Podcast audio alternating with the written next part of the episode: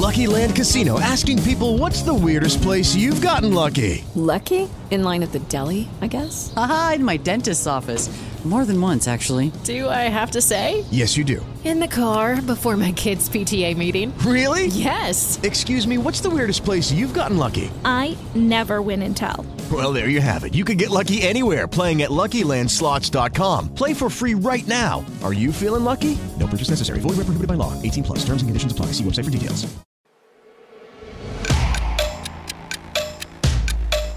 No programa de hoje, vamos falar do prejuízo do setor aéreo com o avanço do coronavírus. Aqui no Aeroporto Internacional de Belo Horizonte, o número de voos em junho deve superar em 57% o do mês anterior.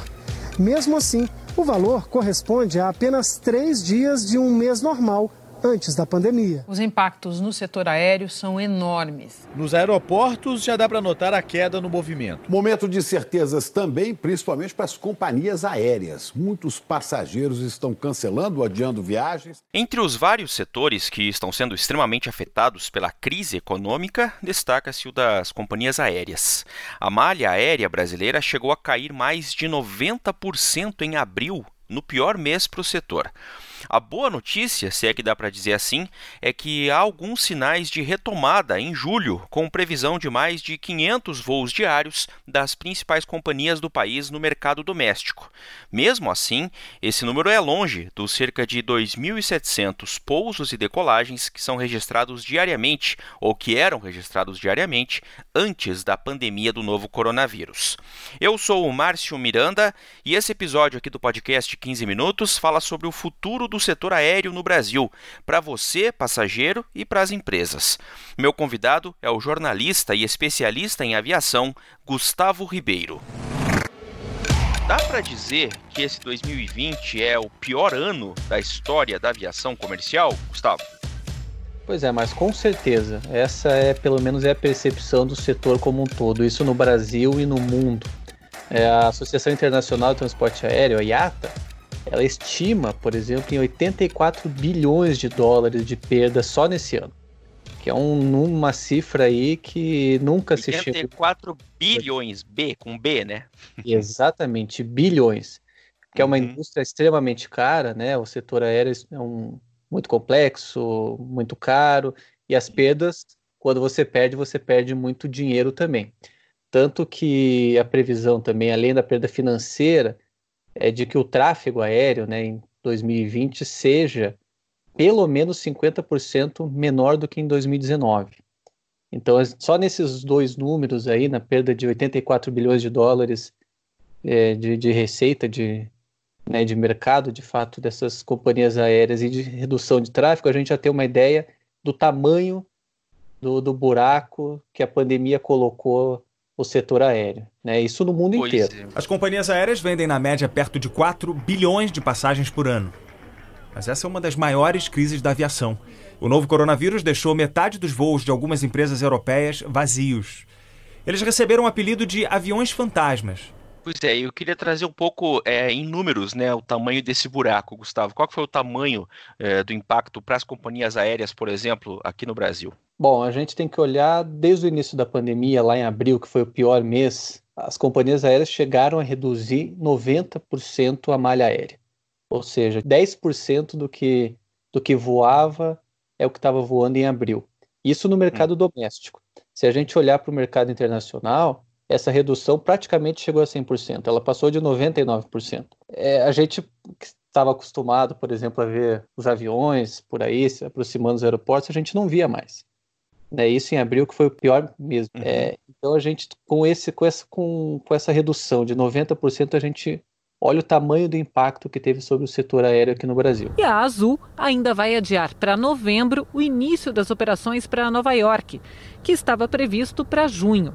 É um jeito de diminuir os gastos com combustível de aviação, manutenção e taxas. Pois é, e bom, na matéria que você assina, inclusive, publicada na Gazeta do Povo, o Gustavo, fala-se ali na, nos sinais de que é possível ter é, para julho, agora esse mês que a gente está vivendo, né, alguma retomada, alguns sinais de uma possível retomada. O que, que quais são esses sinais então que podem trazer esse certo otimismo para o setor, hein? Bom, agora em julho é, a gente veio de bom, a gente veio de abril e maio e junho de meses muito ruins para o setor aqui no mercado doméstico. Em julho começou uma retomada porque houve uma expansão da, das rotas aqui no país. Isso com as companhias aéreas voltando alguns destinos que ficaram é, sem, sem transporte aéreo e aumentando a frequência de voo entre as principais cidades. Então a gente hoje fala numa média de 500 voos diários em julho no mercado doméstico. E que a gente for olhar que isso é muito distante do, da média de 2.700 que a gente tinha antes da pandemia. Então, se a gente imaginar que, que hoje a gente está perto aí dos 20, 20 e poucos por cento aí da, da, do, do normal, a gente já tem uma retomada em relação àqueles piores meses. Mas ainda é muito longe, a gente tem muito o que caminhar, o setor tem muito o que caminhar ainda para retomar de fato. Mas esse julho, esse retorno já começa a dar alguns sinais e de que agosto também a gente possa ter aos poucos retomando essa, essa média aí de voos diários, né? Inclusive, existe uma estimativa que é das mais otimistas, aliás, é que a gente deva chegar em dezembro com 80% do normal, ou seja, 80% do que foi registrado em dezembro do ano passado.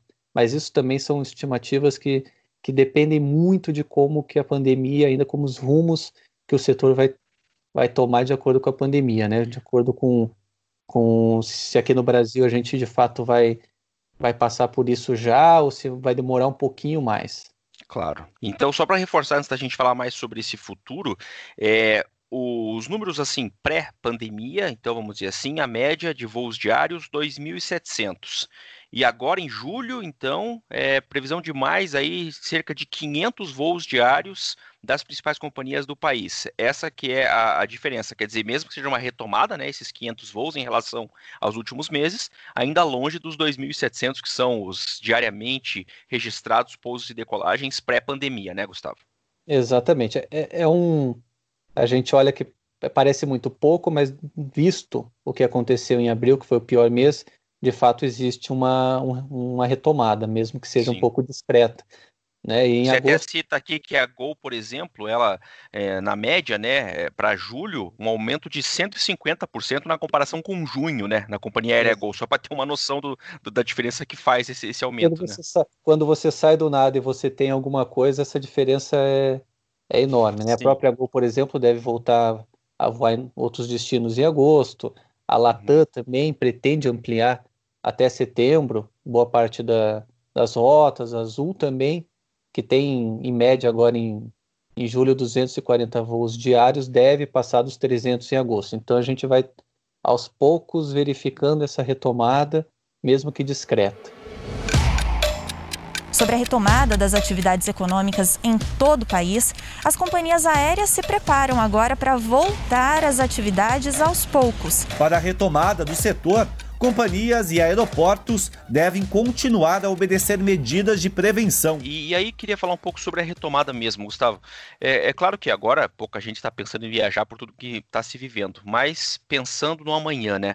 Eu queria saber que tipo de impacto, em termos, por exemplo, assim, de valor das passagens, o passageiro pode sofrer e pode esperar no médio e longo prazo. Dá para especular mais ou menos como é que vai ser esse mercado é, depois, né, desse processo todo da pandemia? O mercado da aviação vai, vai mudar com certeza. A pandemia trouxe situações novas, ou seja, as pessoas ah, que vão voar, elas devem voar menos. Né? Por exemplo, as reuniões que eram que aconteciam, né? a pessoa voava de manhã, saía, tinha uma reunião em outra cidade, voltava, muitas vezes pode ser trocada.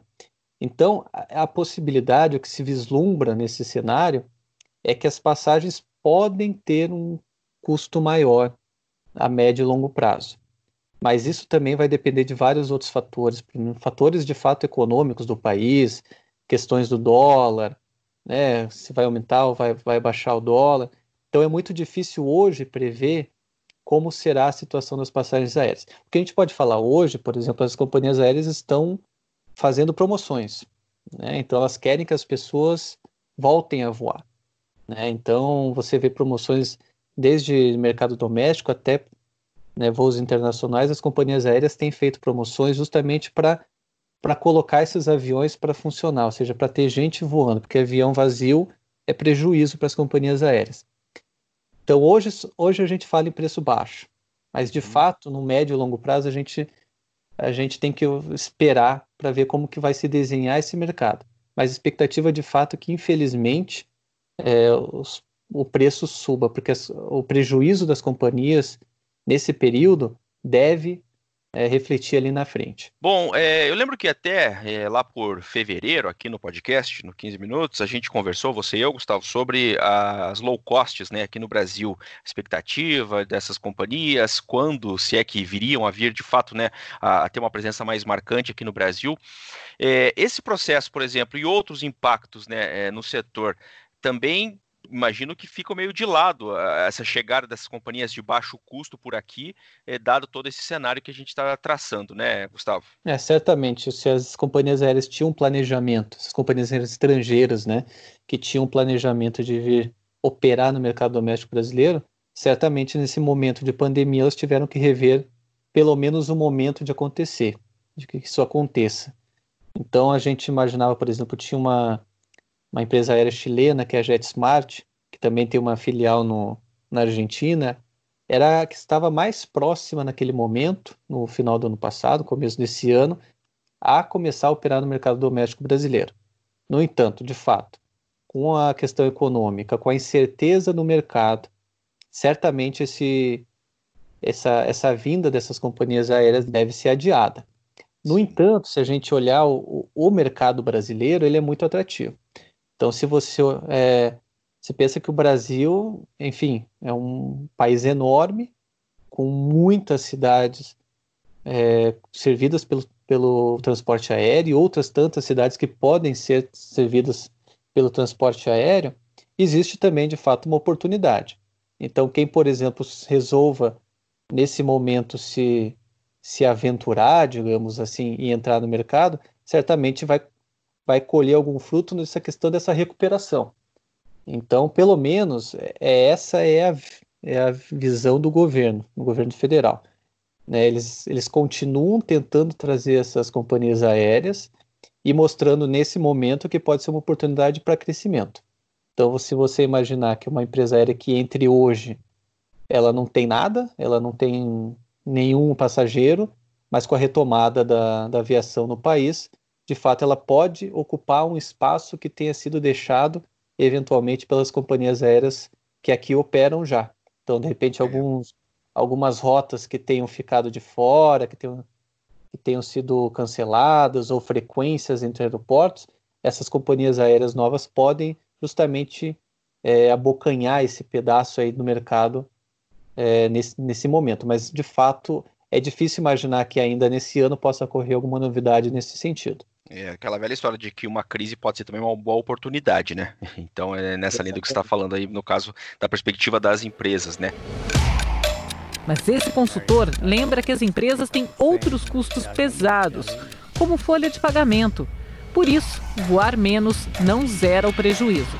Vão ter prejuízos, a dúvida é, é quantos meses de prejuízo. Você acredita que a retomada vai ser mais gradual. Bom, é, e para fechar, Gustavo, voltando à questão aqui das empresas, da sustentação financeira, vamos dizer assim, né? É, não foi só a questão da queda de passageiros, óbvia, por causa da pandemia. Teve também a alta do dólar, né? Isso também afetou as companhias nesse processo todo?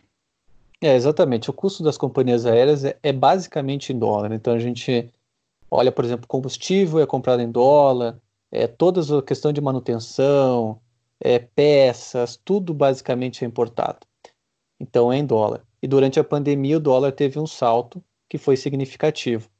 Então just, é, você diminui a, a quantidade de passageiros, quantidade de voos, você aumenta o dólar, fica muito mais caro ainda para as companhias aéreas operarem. Não à toa, né, por exemplo, a Latam pediu, entrou com pedido de recuperação judicial nos Estados Unidos, justamente Sim. demonstrando é, o impacto financeiro que esse período tão pequeno, né? Se a gente olha ali, são três, quatro meses, mas suficientes para para liquidar praticamente qualquer entrada de recursos nessas companhias aéreas. Então, o dólar influencia demais. Então, se você imagina que o dólar que saltou lá de pouco menos de 5, é, pouco menos de 4 para 5, por exemplo, você aumentou praticamente 20% o dólar, você aumenta 20% o custo das companhias aéreas. Então, é, nesse setor que é totalmente dolarizado, o impacto é enorme. Então a gente vai, vai ver aos poucos, e, nos próximos meses, como as companhias aéreas vão se recuperar e se vão se recuperar. É, essa é uma, é, uma, é uma questão que ainda é uma dúvida, né? Por exemplo, a Latam entrando em recuperação judicial, a Azul e a Gol também em busca, por exemplo, de, de recursos do BNDES para poderem se sustentar por um pouco mais de tempo. Então a gente vai ter que aguardar um, alguns meses ainda para ter um, um retrato fiel do que vai ser a aviação no Brasil. Gustavo Ribeiro, obrigado por participar aqui do podcast 15 Minutos. Até uma próxima. Até mais, Márcio. Obrigadão. Ponto final nesse episódio aqui do 15 Minutos, podcast da Gazeta do Povo. Durante a minha conversa com o Gustavo, você ouviu trechos de reportagens veiculadas pela TV Globo, também pela TV Bandeirantes e pela TV Brasil. Eu lembro que o 15 Minutos conta com a participação da Maria Crocaro e da Jennifer Ribeiro na produção, a montagem é do Leonardo Bestloff e a direção de conteúdo do Rodrigo Fernandes. Eu sou o Márcio Miranda e agradeço muito a sua companhia. Até mais!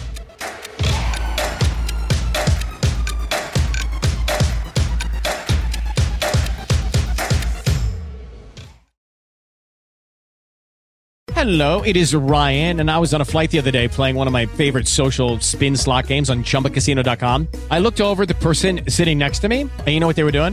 They were also playing Chumba Casino. Coincidence? I think not. Everybody's loving having fun with it. Chumba Casino is home to hundreds of casino style games that you can play for free anytime, anywhere, even at 30,000 feet. So sign up now at chumbacasino.com to claim your free welcome bonus. That's chumbacasino.com and live the Chumba life. No purchase necessary. VGW, void, prohibited by law. See terms and conditions 18 plus.